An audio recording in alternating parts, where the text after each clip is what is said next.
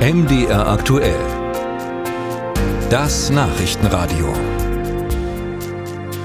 Wahrscheinlich haben Sie auch schon mal einen Spendenaufruf im Briefkasten gehabt. Die können ganz unterschiedlich daherkommen. Als Flyer, als Brief, auch mal als kleines Päckchen, Karten, die nur mit Mund oder Fuß gemalt wurden, was auch immer. Doch das Ganze ist erstmal überhaupt nicht verwerflich. Viele gemeinnützige Organisationen sind ja schließlich auf die Spenden angewiesen.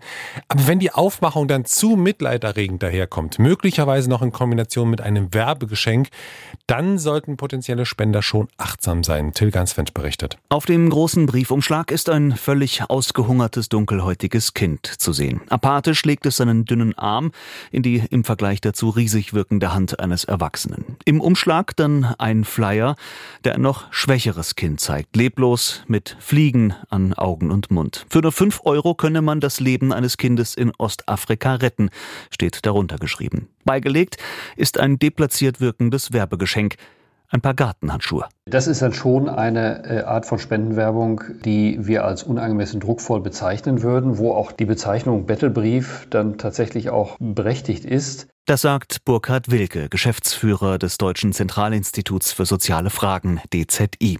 Das DZI prüft gemeinnützige Organisationen auf die Verwendung ihrer Spendengelder. Das Spendensiegel der Stiftung erhält, wer seriös und transparent agiert und dafür eine Verwaltungsgebühr zu zahlen bereit ist. Klappern gehöre zum Geschäft, stellt Wilke klar. Ohne überzeugende Werbung kämen schließlich auch keine Spenden herein. Aber sie müsse ausreichend sachlich sein, die Emotion dürfe die Information nicht überwiegen. Beigefügte Werbegeschenke müssen laut Wilke einen erkennbar geringen materiellen Wert haben. Wenn es aber großformatige Geschenke sind, also zum Beispiel Gartenhandschuhe, auch solche Beispiele haben wir hier auf dem Tisch liegen, große Einkaufstaschen, mehrteilige Schreibsets, größere Holzkreuze, die von christlichen Organisationen teilweise beigelegt werden, dann ist die Schwelle nach unserer Einschätzung überschritten, dann entsteht entsteht ein Schuldgefühl bei dem Empfänger, bei der Empfängerin, als Dank spenden zu müssen. In so einem Fall rät Wilke, die Geschenke in den Müll zu werfen und von einer Spende Abstand zu nehmen.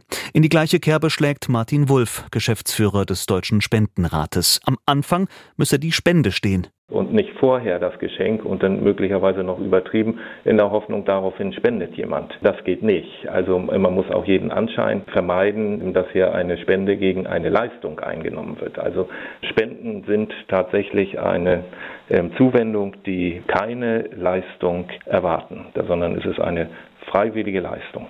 Auch der Deutsche Spendenrat zertifiziert Organisationen, die transparent und seriös auftreten. Solche Siegel stünden für Verlässlichkeit, davon sind Wilke und Wulff gleichermaßen überzeugt. Wer kein solches Siegel trage, sei deswegen aber noch lange nicht unseriös.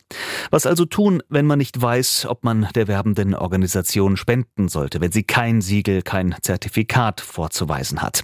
Hier empfiehlt DZI-Chef Wilke dem Bauchgefühl durchaus zu trauen. Wer sich unangemessen angesprochen oder überrumpelt fühle, der solle die betreffende Organisation ohne schlechtes Gewissen ignorieren.